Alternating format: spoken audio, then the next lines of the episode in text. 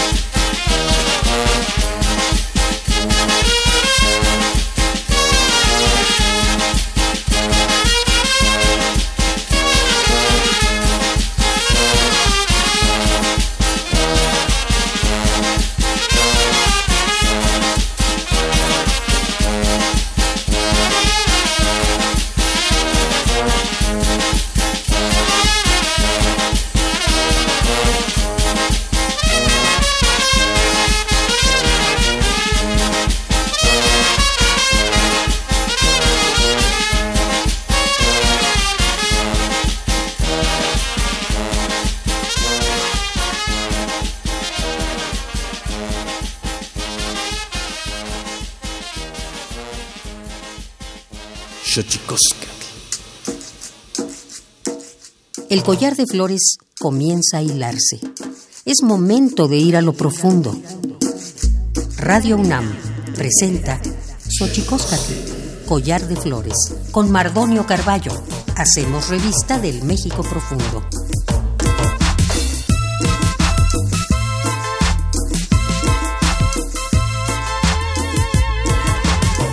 Kenitzoquen tatamen, guananame, ichpocame, telpocame, oquichpilme, siguapilme, guanochi, tetechcaquin, pagniwe, catepos, eh, tlahtoli, tlenigüe, tlamachtancali, tocan radio UNAM, tojuan teyolpaquin, pampanama, aticelicen pagni, tochan, pagni, xochicoscal, se, tosihuahuampo, y tocan Cristina Barros, guantisanilosen, nopa, Hueytlamantli, Nopatlentic, Ilian, Sintli. Hola, ¿qué tal, señoras y señores, niños, niñas, jóvenes, jóvenes y todos los que nos escuchan a través de este maravilloso invento que es la radio, Radio UNAM 96.1 de FM de la maravillosa Casa de Estudios de México, la Universidad Nacional Autónoma de México. Muy felices de recibirles en esta casa que tiene nombre de collar de flores o chicosca. Nosotros muy contentos, muy contentos de recibir en esta casa a una amiga, pero experta, maestra, a Cristina Barros, para hablar del Día Nacional del Maíz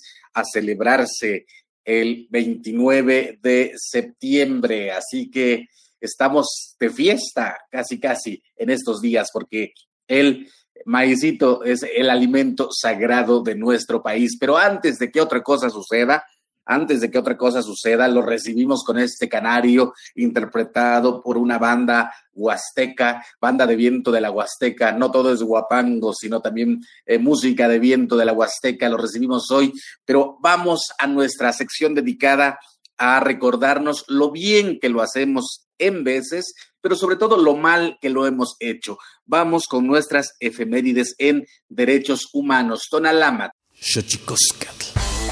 Tonalámatl o la ignota efeméride.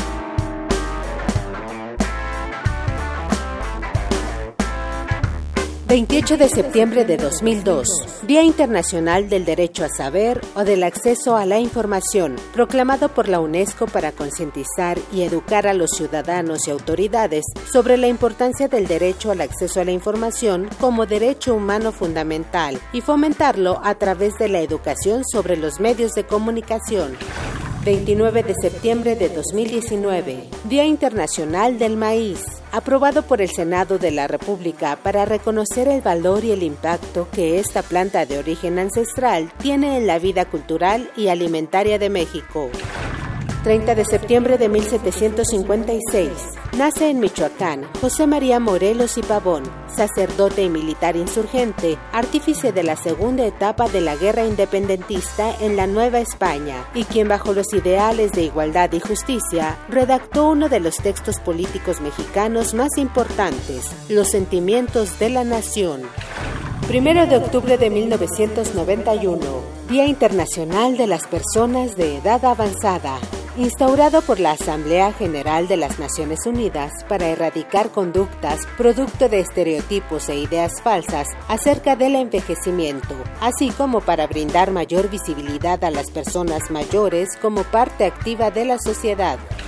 2 de octubre de 1968. En México, miles de estudiantes y civiles concentrados en la Plaza de las Tres Culturas, en Tlatelolco, son agredidos con armas de fuego por elementos del ejército mexicano y del grupo paramilitar conocido como Batallón Olimpia, provocando cientos de muertos y heridos, dando origen al episodio histórico conocido como la masacre de Tlatelolco.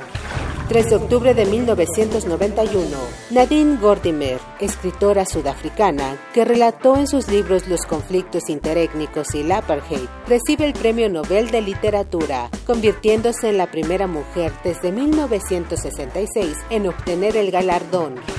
4 de octubre de 1824, en México, se proclama y jura la primera Constitución Federal de los Estados Unidos Mexicanos, que establece la República Federal conformada por 19 estados, 4 territorios y un distrito federal como forma de gobierno independiente.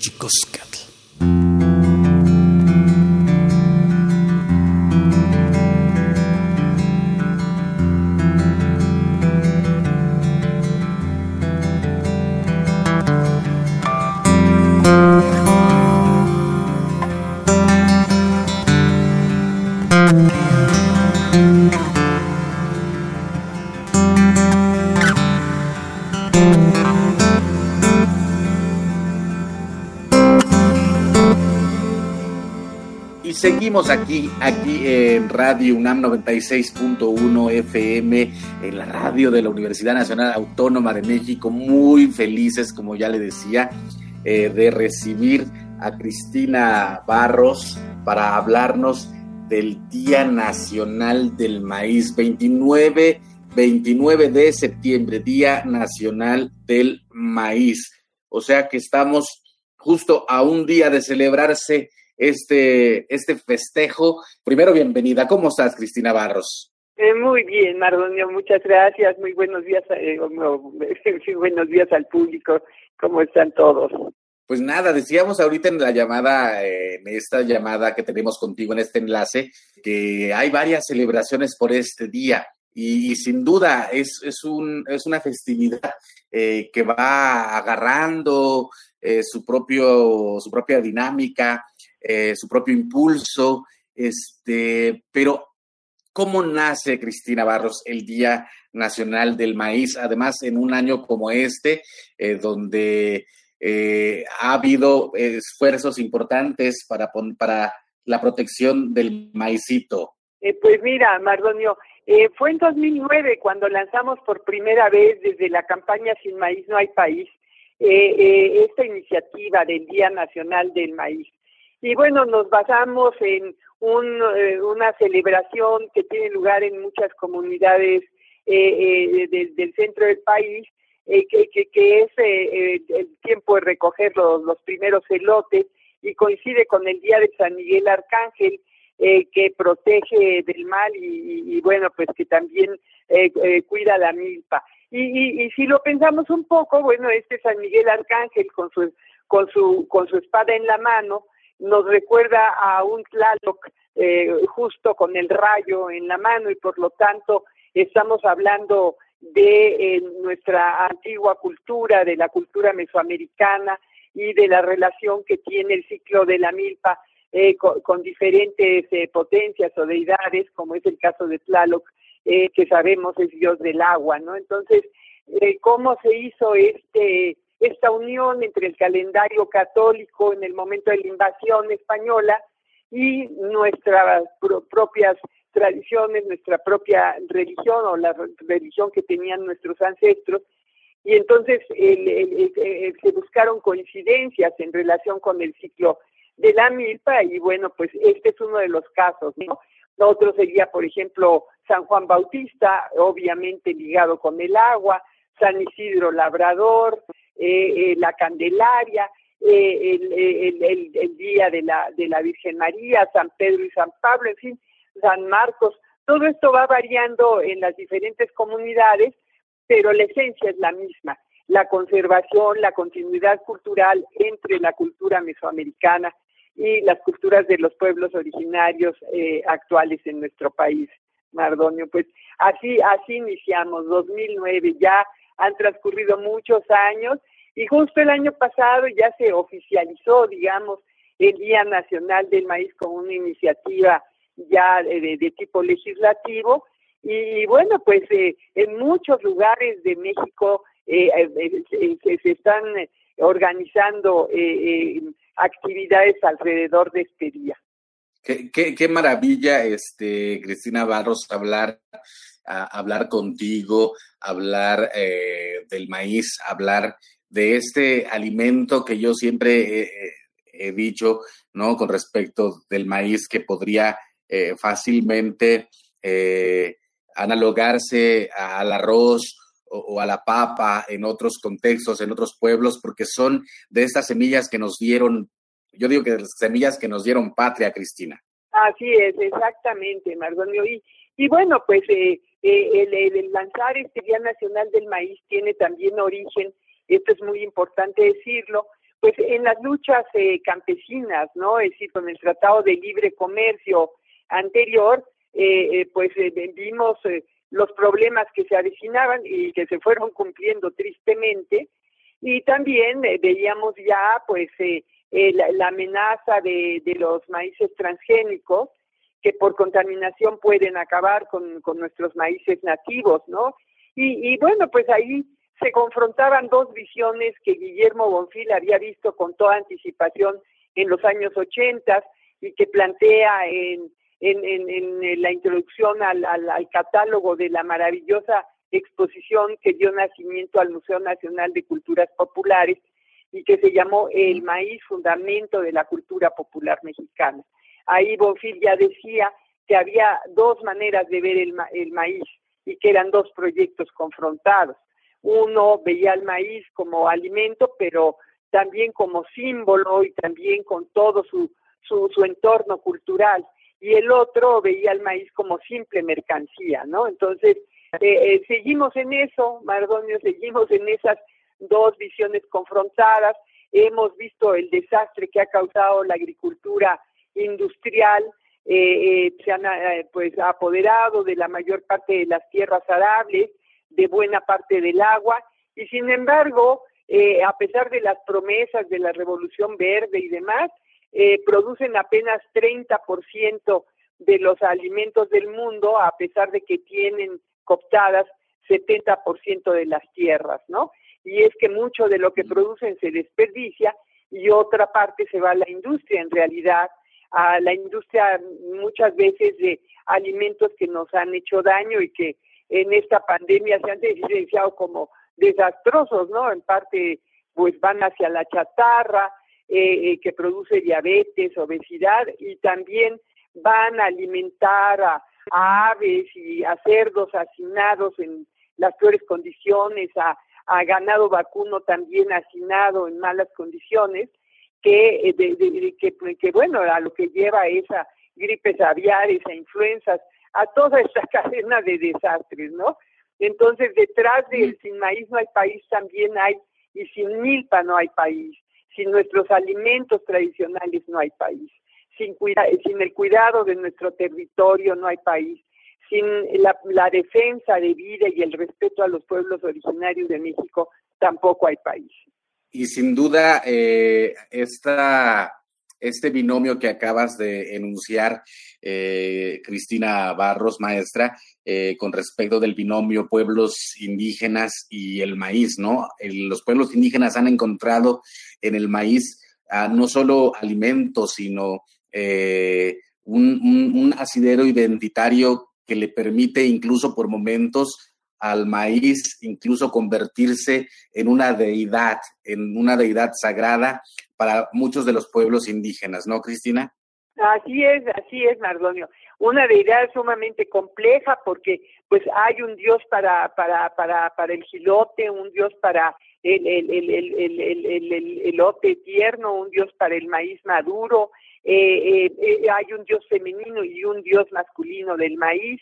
es, es de una, de una gran complejidad, pues toda la visión en torno a, la, a las deidades mesoamericanas.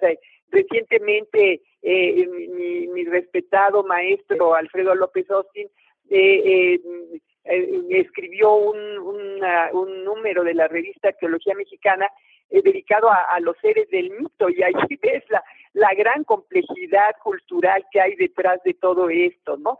Y bueno, también esta idea de que eh, en dónde empieza, empezamos nosotros y dónde empieza el maíz, ¿no? El maíz como una creación cultural innegable, porque eh, tiene que ser desgranado por la mano del hombre para, para llegar a su plenitud, eh, a la plenitud de su desarrollo, y por otro lado, nosotros no podemos vivir sin el maíz. Entonces estamos unidos de una manera eh, eh, muy especial, extraordinaria y, y, bueno, pues decimos que somos hombres y mujeres de maíz y, y por algo será, Mardonio.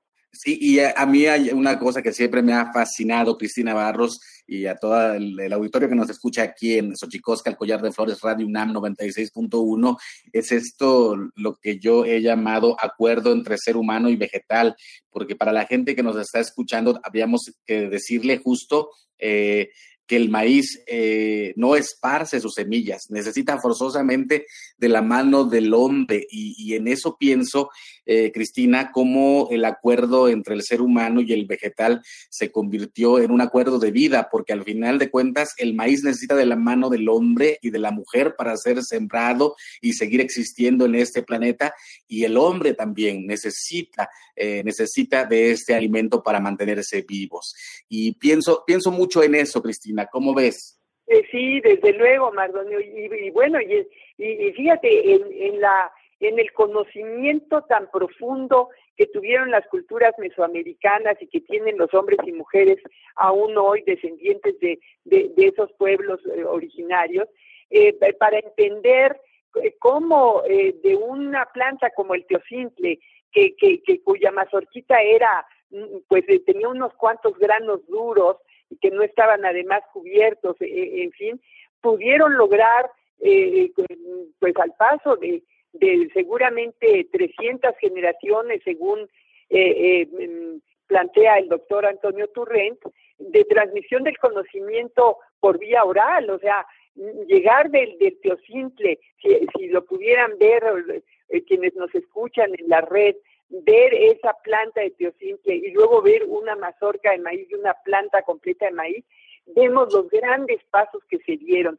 Y este es un, este es un trabajo de gran conocimiento, pero también es un trabajo amoroso que nos evidencia cómo eh, en las culturas mesoamericanas la relación con la naturaleza, como tú bien dices, era verdaderamente profunda y que si eh, en, en otros lados hubo avances, digamos, en el manejo de los metales y otras cuestiones, aquí la gran revolución fue una revolución botánica, ¿no? Así, así nos lo dice la arqueóloga Yoko Suyura. Una, una verdadera revolución que permitió, gracias a esta forma de producir alimentos en la milpa, eh, eh, permitió la creación de culturas eh, como, como, como las que vemos en Tajín, en Palenque, en, en Teotihuacán, en, en, en Chichen Itzá, en, en, la zona occidente del occidente de México, e incluso llegando al norte. Y una cosa también muy importante, los pueblos originarios de Estados Unidos, en los territorios que antes pertenecían a México, por cierto, también están sembrando sus maíces nativos también están sembrando lo que ellos llaman las cuatro hermanas, ¿no? Maíz, frijol, chile y calabaza. Y eso lo hacen también desde tiempo inmemorial, porque eh, la transmisión de conocimiento entre unos pueblos y otros, eh, desde el sur de Estados Unidos hasta el norte de Argentina, fue mucho más intensa y profunda de la que de la que suponemos. Eh, no, sé tú cómo lo veas, Mardonio, pero todo eso nos hermana. Absolutamente. Pienso que, que si algo nos puede, eh, puede en algún sentido eh, hacernos hermanos y buscar justo estas similitudes es quizá nuestra relación con el maíz y, me encanta lo que acabas de decir con las de las cuatro hermanas. Eh, pienso que, es importante eh, decirle a la gente que nos está escuchando, mucha gente cuando ve un maizal piensa que eso es una milpa y no es así. ¿Por qué no nos platicas, eh, Cristina Barros, la diferencia entre milpa y maizal? Sí, cómo no. Pues eh, una milpa es un, es, eh, un policultivo, eh, es un lugar donde tú vas a sembrar diversas plantas y, y, es de una gran inteligencia hacerlo así. De hecho, es una manera, digamos, que, que, que, es más cercana a la naturaleza. En la naturaleza lo, a lo que se tiende es a la biodiversidad y en la milpa sucede exactamente lo mismo.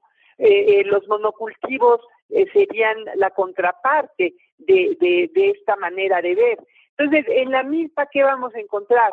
Sí vamos a encontrar maíz, vamos a encontrar frijol, chile, calabaza, numerosos querites, vamos a encontrar muchas veces flores de ornato, porque hay milpas hermosas donde eh, se siembra, por ejemplo, el cempasúchil que se va a usar para, para, para, los, para las ofrendas de, días de muertos, eh, se, se, siembran plantas medicinales también, hay pequeños insectos que sirven para comer, eh, si se ofrece, cazamos una tucita por ahí que, que, que se quiera ir comiendo eh, eh, los productos de la milpa y a lo mejor le, ganamos, ¿no? Y, y, y podemos eh, eh, comer esos pequeños animalitos que, que, que merodean por ahí. En fin, la milpa ofrece pues hasta 60 productos distintos, nos dice Cristina Mapes, son extraordinarias las milpas, ¿no? Y los quelites han demostrado ser un alimento excepcional por las cualidades que tienen, por las vitaminas, por los minerales, pero además qué sabrosos son, ¿no? Cociditos al vapor en un taco con una buena salsa de chile, pues ya no necesitas nada más, ¿no? Luego hay esta eh, relación eh, absolutamente eh, valiosa para ambas partes. me refiero, por ejemplo, al frijol y, al maíz. El frijol enredador se enreda en la caña del maíz, entonces se sostiene ahí, pero al mismo tiempo ese frijol le da nitrógeno a la tierra, un nitrógeno que el maíz requiere para, para su crecimiento, porque es muy demandante de nitrógeno, pero luego a la hora de comerlo, eh, eh, los, los aminoácidos del maíz y del frijol se complementan y nos dan una muy buena proteína. Entonces, hay todo un trabajo de entendimiento de qué es lo que ocurre ahí y por lo demás también ese cuidado casi personal de las plantas, ¿no? Que es lo que te permite eh, eh, el surco. Eh, esto se lo oí decir al doctor Francisco Basurto por primera vez y siempre me ha quedado como esa idea bellísima en la, en la, en la, en la, en la memoria, ¿no? De, de, de, caminar por esos surcos entre la milpa, de escuchar el sonido del viento, muy distinto a este apelmazamiento, digamos, de matas de maíz una detrás de otra que no permiten pasar y que a lo único que van, bueno, pues es a una producción masiva, pero no a esta, eh, este complemento en que tú además tienes eh, en la milpa una alimentación variada pues eh, por casi nueve meses del año, ¿no? Porque además aprovechas las plantas integralmente, desde que, en fin, las flores de calabaza, las guías de la planta, la calabacita tierna, la calabaza, calabaza ya madura, las pepitas de calabaza, y así podríamos ir con el frijol y el ejote y la flor del frijol, y en el caso del maíz, bueno, pues infinito, ¿verdad? eh, atoles de espiga, tamales de espiga, los gilotes, con elote se pueden hacer maravillas y no digamos con masa de maíz nixtamalizado, que sería otro tema para, para otro día, ¿no? Porque es una tecnología maravillosa, Mardonio. Qué maravilla. Pues sin duda es eh, una enseñanza, un aprendizaje importante, una herencia eh, que trastoca generaciones y que ha permitido justo a las generaciones subsistir. Vamos a ir a un corte, estamos con la maestra Cristina Barros hablando del maíz. Eh, a, cuenta de que mañana es el Día Nacional del Maíz, un alimento importante que ha, que ha permitido a un pueblo erigirse como tal. Vamos a nuestra sección dedicada a, a, los secretos de las palabras, a la sección dedicada a estos, a develar estos secretos, porque los idiomas tienen sus secretos. Vamos pues con Tlachtolcuepa. El Instituto Nacional de Lenguas Indígenas presenta Tlachtolcuepa o la palabra de la semana.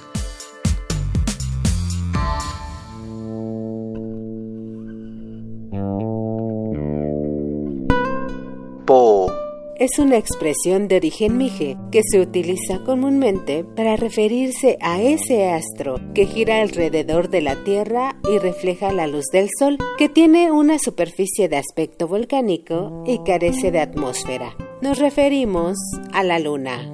La palabra luna no existe como tal en el idioma mije. Por ello, para nombrarla se usa el término po o brillo, el cual es un sustantivo que proviene de la familia lingüística mije-soque y pertenece a la agrupación lingüística mije. De acuerdo con el Catálogo de Lenguas Indígenas Nacionales, editado en 2008, la lengua mije se habla en el estado de Oaxaca, tiene seis variantes lingüísticas y cuenta con 133.632 hablantes mayores de tres años.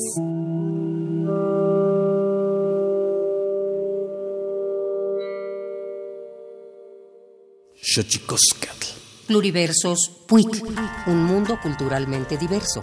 Espacio en colaboración con el Programa Universitario de Estudios de la Diversidad Cultural y la Interculturalidad.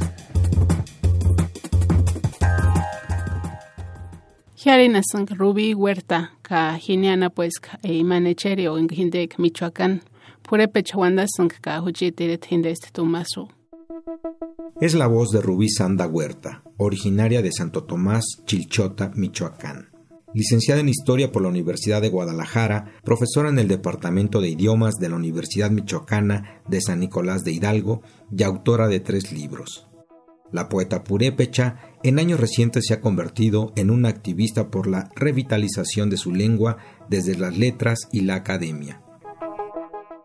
Estamos conscientes de esta importancia. Hubo un tiempo en el que eh, empezamos a notar mucho la cuestión de la pérdida de la lengua en varias comunidades, sobre todo en comunidades que eran bastiones de la lengua, o sea, donde te estoy hablando de un 80-90% de hablantes. En 10 años, el estudio que se hizo, pues se, se redujo bastante a un 40% de hablantes. En ese proceso que estuvimos haciendo investigación y yendo a las comunidades precisamente a hacer trabajo, pues empezamos a notar esa problemática del por qué, por qué era importante hacer esa labor de, más que nada, primero de concientizar, no tan solo en escuelas, sino en el núcleo familiar sobre todo. Miguel León Portilla, investigador emérito de la Universidad Nacional Autónoma de México, menciona que se llaman lenguas maternas y no paternas porque es la mujer quien las transmite a los hijos. Y señala también que la madre es quien transmite al niño una visión del mundo. Muchas veces pensamos, sobre todo en comunidades donde hay maestros bilingües, hay escuelas bilingües, que el trabajo es únicamente de, los educadores o del sistema educativo. Yo creo que sí, ellos tienen una parte, pero la mayor parte creo es en el núcleo familiar, en la madre. Los hombres juegan un papel muy importante en, en este proceso, pero yo siempre digo, si, si el hombre se casa fuera de la comunidad y se casa con alguien que no es hablante, por mucho que el hombre hable, no va a ser transmisor de la lengua. La que va a ser transmisor es la mamá. Entonces, se ha dado ese caso de que a veces las mujeres, por X circunstancia, ya no transmiten la lengua. Y después como que quieren volver a ese proceso de decir, ah, creo que sí es importante la lengua, entonces se lo voy a enseñar ya a los 7, 8 años. Y es un poco más difícil. La lengua purépecha se le considera como una lengua aislada, o dicho de otra forma, como una lengua única en su tipo, ya que hasta ahora no se ha podido establecer ninguna relación de origen común con alguna de las lenguas que se hablan en México u otro país. En un esfuerzo por cuidar y preservar la lengua, la Universidad Michoacana de San Nicolás de Hidalgo creó en los años 70 la Academia de Lengua Purépecha con el doctor Irineo Rojas al frente. Años más tarde se transformaría en el Centro Nicolaita de Estudios de Pueblos Originarios, CENESPO, entidad en donde participa la escritora. Pues es un proyecto en donde nosotros primero hacemos todo un análisis de la comunidad. Básicamente ellos son los que solicitan a los maestros en la universidad para que nosotros vayamos a hacer el servicio. Tiene que salir de la comunidad el interés sino que ellos tienen que ser conscientes de que la problemática está ahí para empezar a diseñar un programa de acuerdo a la comunidad, porque en algunas comunidades se pierde la lengua, pero entienden lo que se habla, entienden, pero ya la lengua se está perdiendo. Ha estado funcionando a pasos muy lentos, pero yo creo que va a dar buenos resultados. Tenemos la página que es www.idiomas.umich.mx. El reto que tenemos es que mucha gente también nos está pidiendo cursos en línea. Estamos con esa expectativa de que ojalá eso también pueda servir para la gente que no está al alcance del lugar donde estamos impartiendo estos cursos. De acuerdo a cifras oficiales, la población hablante de Purépecha es de 117 mil habitantes, ubicados principalmente en la región de la meseta del estado de Michoacán. Rubí Sanda puntualiza que todo programa que impulse el fortalecimiento de las lenguas indígenas debe contemplar tanto a la población adulta como a la infantil y juvenil. ¿Qué otros proyectos conoces que revitalicen el uso de las lenguas originarias en México? Compártelos a través de nuestras redes, búscanos como Puig UNAM en Facebook y arroba Puig-UNAM en Twitter. Xochikosca.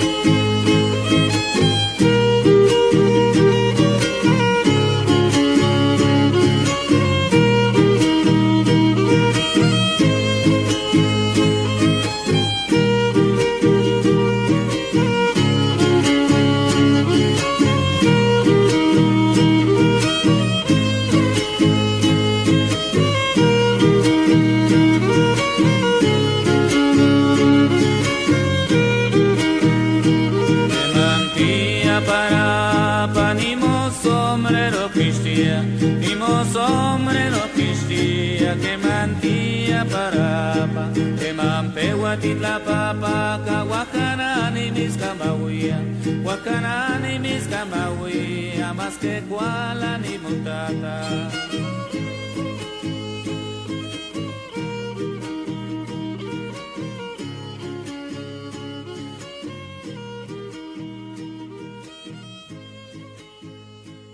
Mutata. Y seguimos aquí en Xochicoscal, Collar de Flores, eh, platicando con la maestra Cristina Barros. Un placer, un honor. Eh, Cristina, ¿en qué andas? Porque tenemos noticias de que estás haciendo un trabajo importante allá por Chapultepec. ¿Nos puedes adelantar algo? Eh, sí, con mucho gusto, Mardonio. Pues mira, eh, eh, eh, tuve pues, realmente el privilegio de que la secretaria de Cultura, Alejandra Frausto, me, me, pues me encomendara hacer el, el guion museológico y ahora la curaduría de la, de la exposición permanente en un espacio que va a estar en Molino del Rey y que se llama Sencali. Ya hemos platicado tú y yo, me has hecho tus sabias eh, anotaciones en relación con, con esta palabra que pues es eh, significa troje, pero que es la casa del maíz, ¿no? Entonces, este es en Cali, la casa del maíz y la cultura alimentaria estará ubicado ahí justamente en, en, eh, en el molino más antiguo de Nueva España, en el molino del rey, que se alimentaba pues de, de, de, de, de los ríos que venían de los manantiales de Santa Fe. ¿no? Entonces, está ligado al agua, está ligado eh, eh, a la molienda del, trigo, sí, pero eh, según algunos datos de la arquitecta Yolanda Terán del Instituto Nacional de Antropología e Historia, también hubo molienda de, maíz ahí y luego, pues, eh, ligado a, hechos históricos importantes como el momento de la invasión de, de, Estados Unidos a México a mediados del siglo XIX. Un, edificio interesante desde el punto de vista histórico, este que va a albergar eh, pues eh, al maíz desde todos los puntos de vista, ¿no? El, el, guion abarca desde el origen y diversidad del maíz hasta la presencia del maíz en el arte, pasando por la milpa, por la nixtamalización, eh, por la cocina del maíz, eh, por los valores simbólicos que el maíz tiene y, todas las ceremonias, danzas y otras manifestaciones culturales en torno al ciclo de la milpa y eh, desde luego la presencia del maíz en el mundo, eh, que ahí yo creo que va a haber sorpresas, no, no suponemos la, el fuerte arraigo ya incluso cultural, no, no, no solo desde el punto de vista de plantar para comerciar, sino que se ha arraigado en muchas culturas eh, ya eh, con, con, con, una, con un sentido mucho más amplio. Y luego, bueno, pues también analizar esta, esta confrontación entre una agricultura eh, prominentemente comercial y una agricultura sustentable que, que, que, cuide el medio ambiente al máximo y que es finalmente la que nos da de comer, porque pues eh, ya la FAO dice que la agricultura eh, familiar es la que está alimentando al mundo, ¿no? Que son estas pequeñas parcelas alrededor de, del mundo y serían el caso de nuestras milpas, las que en verdad eh, dan de comer, ¿no? Es ahí es donde se produce la mayor parte de los alimentos. Entonces, bueno, todos estos temas se van a analizar. Desde luego que ha habido la, asesoría de muchos de, mis colegas a, los que les estoy profundamente agradecida porque pues han revisado de manera generosa el guion eh, desde la antropología, desde eh, la, la, ingeniería agronómica, la biología, eh, el, propio arte, en fin, y, pues esperamos que ese, ese Sencali sea un, foco de radiación del conocimiento de, de esta planta prodigiosa y pues de, de la alimentación que, que nos da la milpa y, y, que nos haga reflexionar sobre qué queremos para el futuro, ¿no?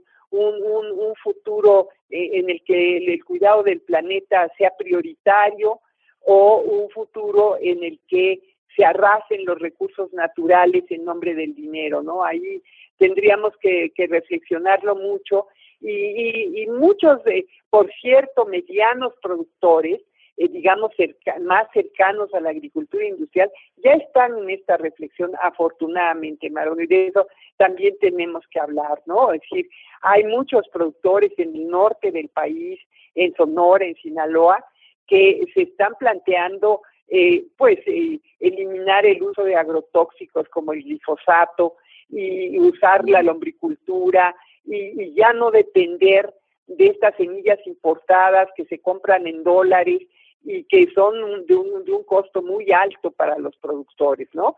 Y ir más a buscar nuestras propias semillas, nuestras propias maneras de hacer agricultura.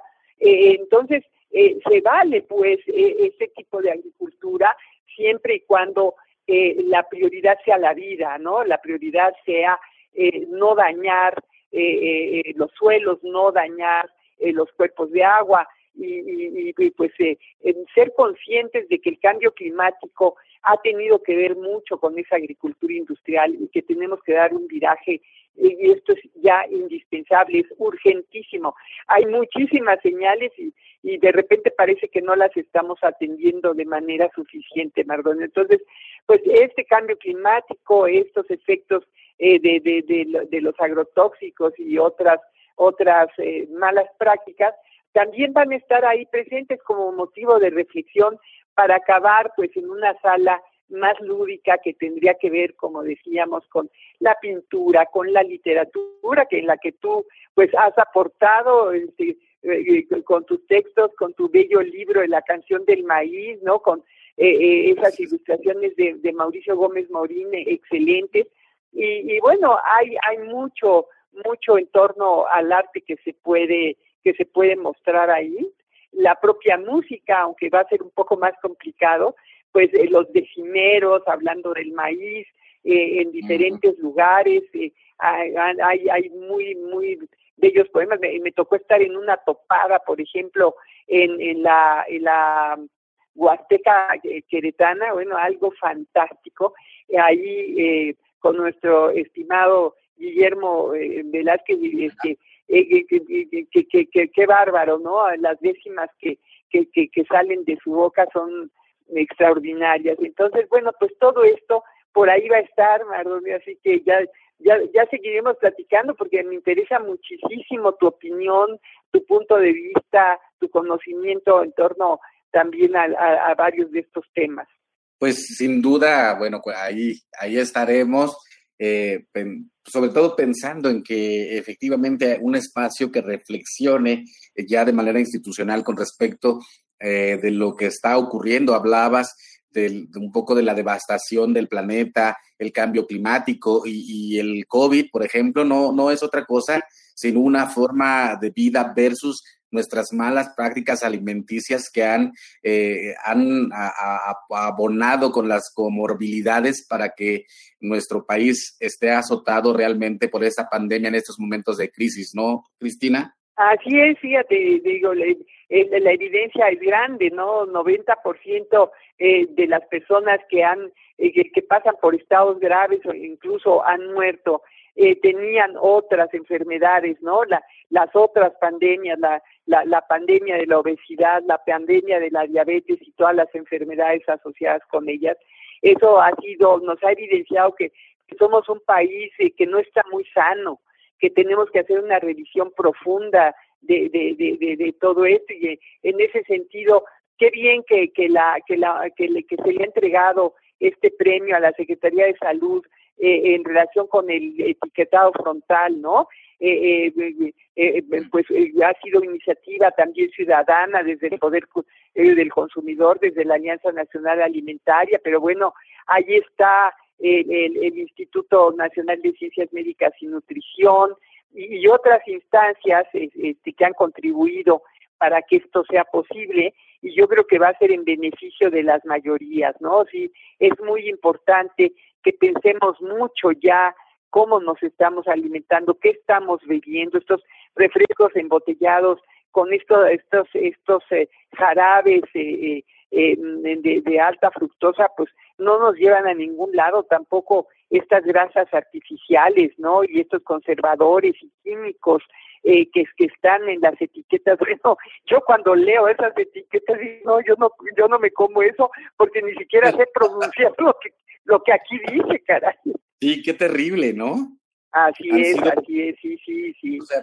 sí. yo creo que es un Y ha sido, mira, la agricultura industrial este, mal entendida eh, ha ido de la mano de, de esta producción también industrial de de, de, de, de, alimentos, ¿no? Este, eh, son, son, van, van juntas, van juntas. Y, y, sí, pues hay que, hay que mm, reflexionar mucho sobre esto y tendremos que, que cambiar nuestra manera de, de, de, alimentarnos definitivamente. No, no se puede seguir produciendo así. Tampoco pueden estar viajando tanto los alimentos, ¿no? Es decir, necesitamos consumir lo local, necesitamos tener un, un diálogo eh, entre el campo y la ciudad, eh, en, en, la que la ciudad entienda que, que hay que comprar a precio justo y bueno, pues que haya las condiciones también para que eso se logre.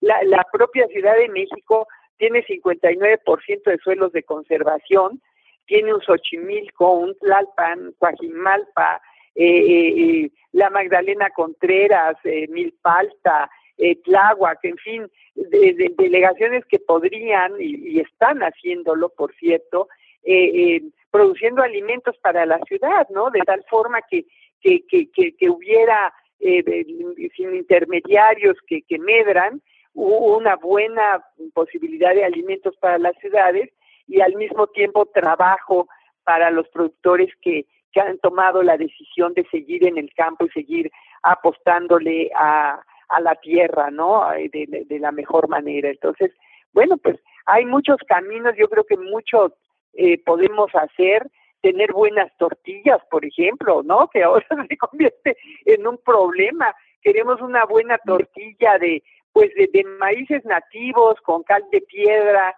agua y nada más.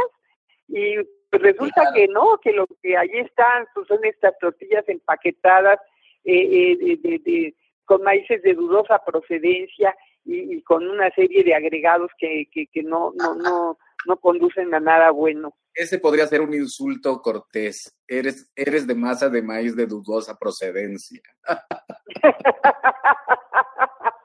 Hombre, me parece bien. Definitivamente. Entonces, tenemos que ser hombres y mujeres de maíz de, de sabia procedencia, ¿no? De, de esos maíces de, de colores maravillosos, de esos maíces eh, extraordinarios. Y al que diga que la milpa no es productiva, eh, yo, yo lo reto a pensar eh, en, en, si, en si un monocultivo mm, de maíz produce la cantidad de alimento que hay en una milpa. Porque no solo tenemos que contabilizar el maíz, sino ya lo dijimos, ¿no? Todos los productos de alrededor. Eso hace que se quintuplique inclusive, hay, hay estudios muy concienzudos que, que, demuestran que, que, se quintuplica el valor en producción eh, de, de, la milpa gracias a, a, todos los demás productos que, que la rodean, ¿no? son, son dos maneras, pues, de entender el mundo. Y, y, y pues, ay, está duro ir eh, así por el camino, pero poco a poco tenemos que entrar en conciencia de que la mejor manera, pues, es la, la que sea, digamos, más más amorosa con la naturaleza y en general con la vida, Mardonio, ¿no crees? Sí, pues habría que decirle eso a Bosco de la Vega, presidente del Consejo Nacional Agropecuario, que nos dice que si queremos comer hierevitas. Sí, ¿qué tal? Oye, que esas formas de racismo que de, las que platicamos eh, eh tú y yo el otro día, ¿no? Estas, estas formas eh, a veces solapadas, a veces abiertas de racismo, en que se considera que los frijoles o los grites son comida de pobres y entonces se les etiqueta y se les desprecia sin realmente tener el conocimiento científico de lo que esos alimentos significan, ¿no? Eh, porque a la hora que hablas con los investigadores del Instituto Nacional de Ciencias Médicas y Nutrición, eh, eh, como el doctor Burges, por ejemplo, te das cuenta de que de que estos alimentos son infinitamente más valiosos que esos eh, productos de los monocultivos que defiende eh, eh, el señor eh, Bosco de la Vega, definitivamente, no, no. O, el uso de las tierras para producir unas frutillas como las zarzamoras, como las frambuesas, que no nos vamos a comer los mexicanos, que son para exportación y que pues eh, solo llenan los bolsillos de unos cuantos, ¿no? Eh, entonces, tenemos que pues, reunirnos todos, finalmente el territorio es de todos, la vida es de todos, todos vamos en este mismo barco y nos está demostrando el planeta que si seguimos por donde vamos, pues él de alguna manera nos va a expulsar, porque como digo, ah. no está en riesgo la Tierra en sí, ella mm, se rehace a sí misma en un segundo. No, lo que está en riesgo es la, la historia de la humanidad sobre la Tierra, ¿no? Entonces, somos nosotros los que si seguimos dándole de patadas, pues vamos al, al precipicio. Entonces, tenemos que reflexionar juntos en esto, ¿no? No, no se trata de una, digamos, de una confrontación gratuita, no es eh, eh, nada más eh, tus ideas contra las mías, sino que es mm. atender a las señales que, que están por todos lados y que obligan a pensar que tenemos que encontrar nuevos caminos, eh, yo, yo así lo veo. Así es, caminos para la vida Cristina, pues contigo podríamos, o sea, nos faltó hablar del racismo alimentario, nos faltó, nos faltaron muchas cosas, pero contigo siempre se nos van a quedar cosas en el tintero.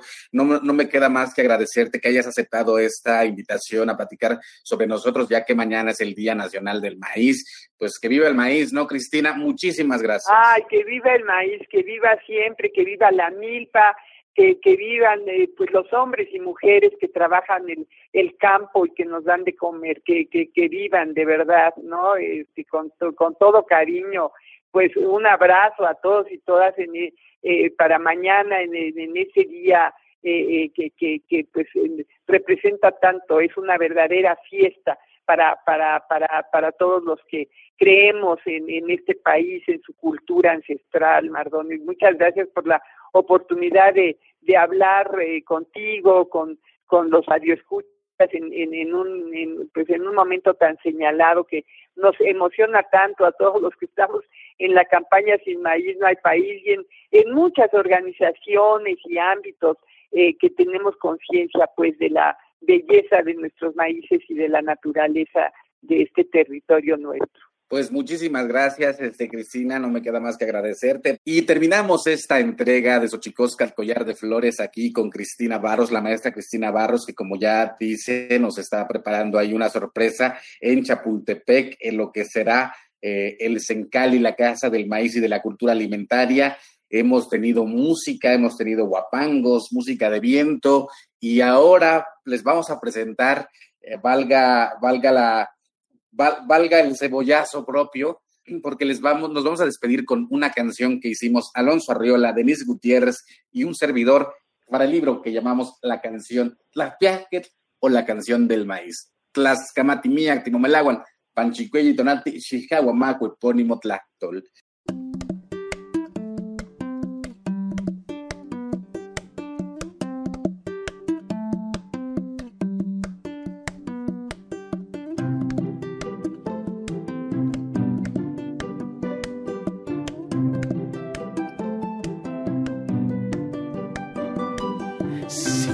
Sintli sintli mesli oquichpil sintli sintli tonal tlaxcalchipahuac pampiltliltzin mosentilian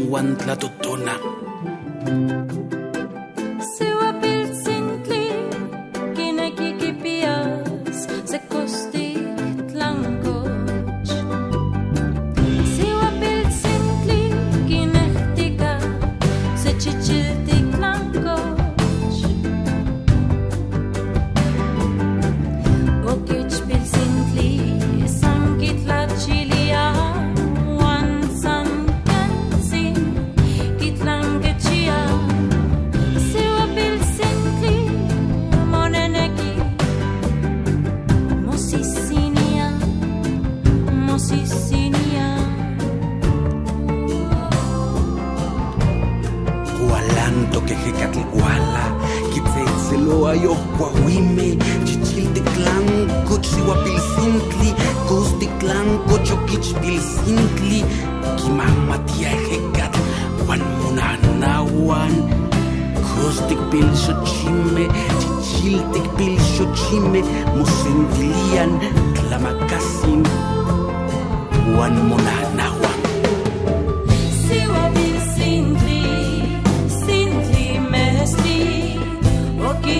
sind.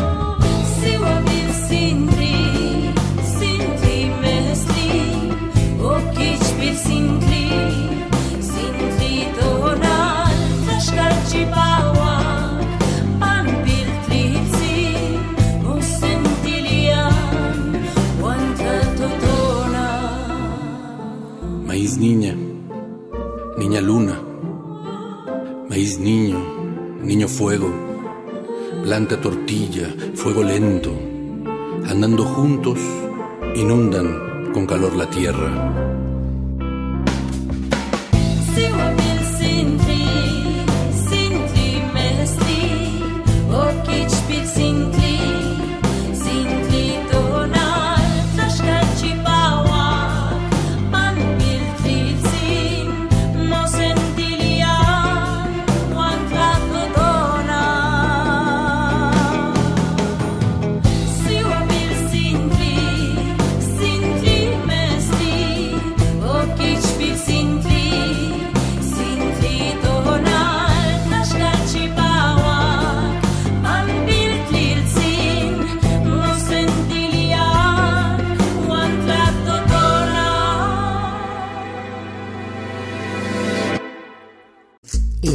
fue Collar de Flores, con Mardonio Carballo. Hacemos revista del México Profundo. Una producción de Radio UNAM. Experiencia sonora.